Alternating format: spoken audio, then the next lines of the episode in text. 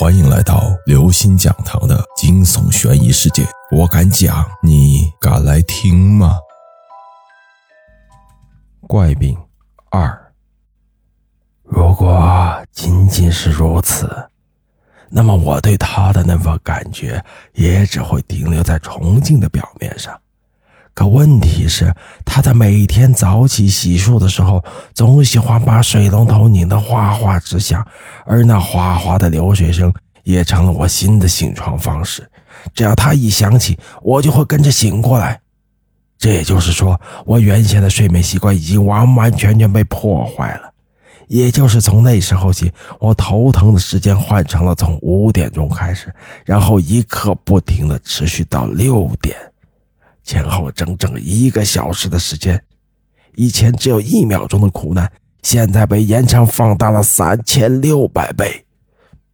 对此，我也曾旁敲侧击的和我那位室友提到过几次，但他似乎并没有怎么放在心上。哗哗的流水声依然会在每天的凌晨五点准时响起，而我能做的。只是咬紧牙关，默默的承受一切。医生，我想告诉你，我忍得好辛苦。您说我该怎么办？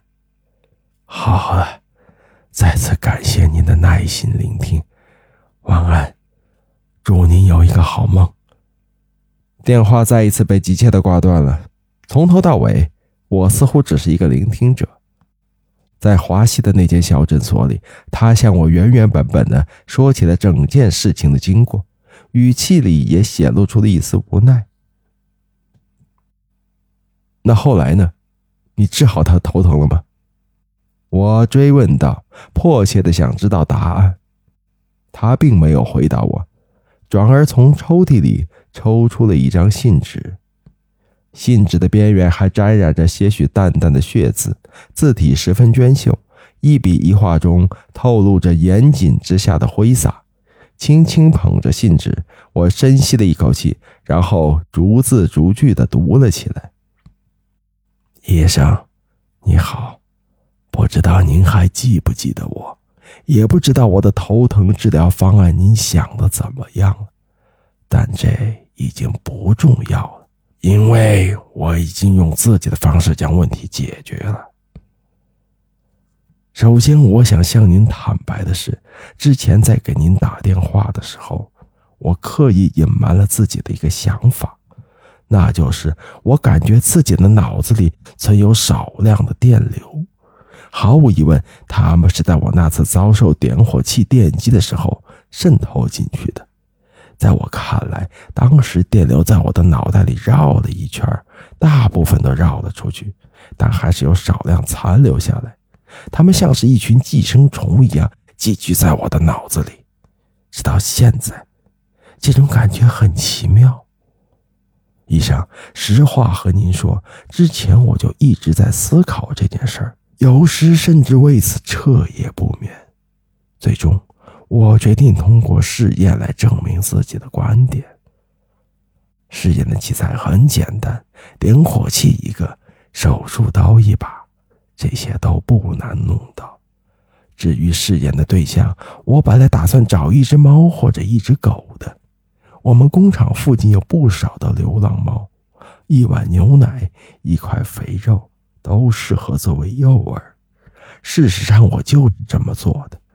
不过，在把一只黑白相间的野猫抱在怀里的那一刻，我忽然有了一点疑问：我是人，它是猫，这期间会不会有什么不同呢？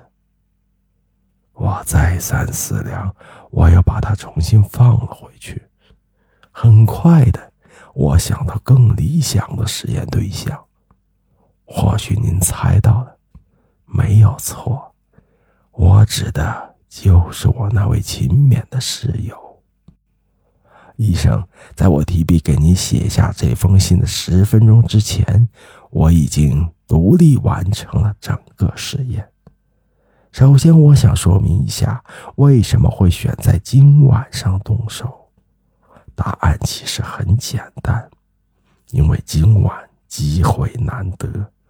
从入夜之初到现在，宿舍里一直只有我们两个人。我那个东北室友上本地亲戚家去了，最快明天才会回来。接下来，我想向你简单陈述一下事件的过程。首先，我用一只啤酒瓶砸晕了我的室友，之后我用点火器电击了我室友的后脑勺，这算是一些准备工作。接下来才算是进入操作环节。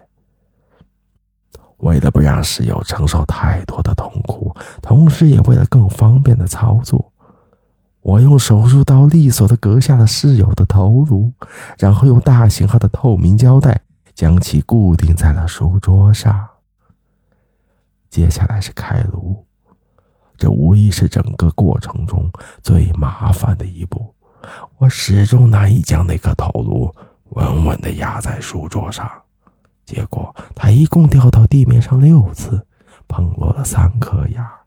而我的那位室友原本有一口整齐洁白的牙，对此我已经在内心深处表示愧疚了。毕竟这是我操作上的一大失误。最后宣布一下试验结果：极其遗憾的，本次试验以失败告终。将脑子切开，尽管里面血肉模糊的有些难以辨识，但我还是很细心的查看过了。里面并没有发现预想中的电流，不过并不能由此证明我的想法是错误的。按照我的猜测，电流可能会随着记住生命的终结而消失。此外，还有另一种可能，就是在记住处于昏迷状态时，电流进不到记住的脑子里。如果真是这样的话，那就是我的实验步骤顺序不对了。我应该先击晕我的室友，随后再将其砸晕，怎么样？我思考问题还算齐全吧。顺便说一下，在给你写信之前，我已经把双手认真洗过一遍了，可是信纸上还是沾了一些血迹，那是因为桌子上有血迹的缘故。没办法，我已经尽力了。那是整间宿舍里唯一一块干净的地方。好了，信就写到这里。等会儿我该去收拾一下。寝室里到处都是血，不处理可不行，万一踩到滑倒，可就危险了。等我收拾好一切，我会打上肥皂，把手再洗一遍的，同时换一身干净的衣服。我是不是很爱干净？之后我将不得不选择离开，至于去哪里，就先不说了。请预祝我一路顺风吧。对了，我还要再向您透露一点：如果条件允许的话，我还会进行类似的实验，第二次、第三次，也许更多。不过，请您放心。我会努力改进我的实验的，争取不浪费原料。我也真挚的希望您和您的家人好运常在，不会成为我的试验对象。当然了，或许我只剩下唯一一次试验机会了。您这么聪明，一定明白我的意思。不管怎样，再次对您表示我最诚挚的谢意。您的病人。小华，这封信是在一天深夜从门缝塞进我诊所的，次日清晨才被我发现。信封里除了这张信纸之外，还有一枚点火器。说着，华西又从抽屉里翻出了一枚点火器给我。之后又过了半年，一天中午，一位身穿警服的中年男子来到我的诊所，给了我一枚点火器。当时是用一张废报纸的一角包裹着。他告诉我，他是一所监狱的狱警，是受了一位犯人之托把这个交给我的。我又问他那位犯人现在怎么样了，他慢慢的摇了摇头，心有余悸的说自杀了，用一把手术刀从脑后抛开了自己的头颅，流出来的血和脑浆洒了一地，说到这里，那狱警停了停，又继续说：“还有一点很诡异，在死之前，那犯人一双眼睛拼命地向后翻着，就好像要看清楚挂在墙上的一面镜子，也不知道到底在想什么。”接着，华西又给了我另一枚较小的点火器。望着躺在手心里的两枚点火器，我打了个寒噤，心底更是涌起一股强烈的呕吐感。沉默片刻，华西突然问我：“对了，还记得我一开始提到的吗？我说那位病人的声音略有些奇怪，你猜我为什么会这么说？”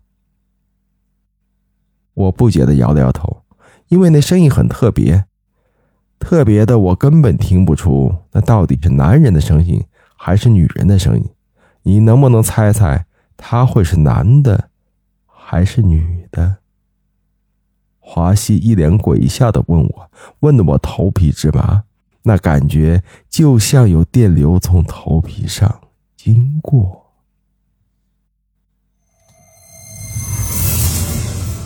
各位听众朋友，本期节目到此结束。如果您喜欢，请关注、订阅、点赞、转发四连击。谢谢您的支持，我们下期再见。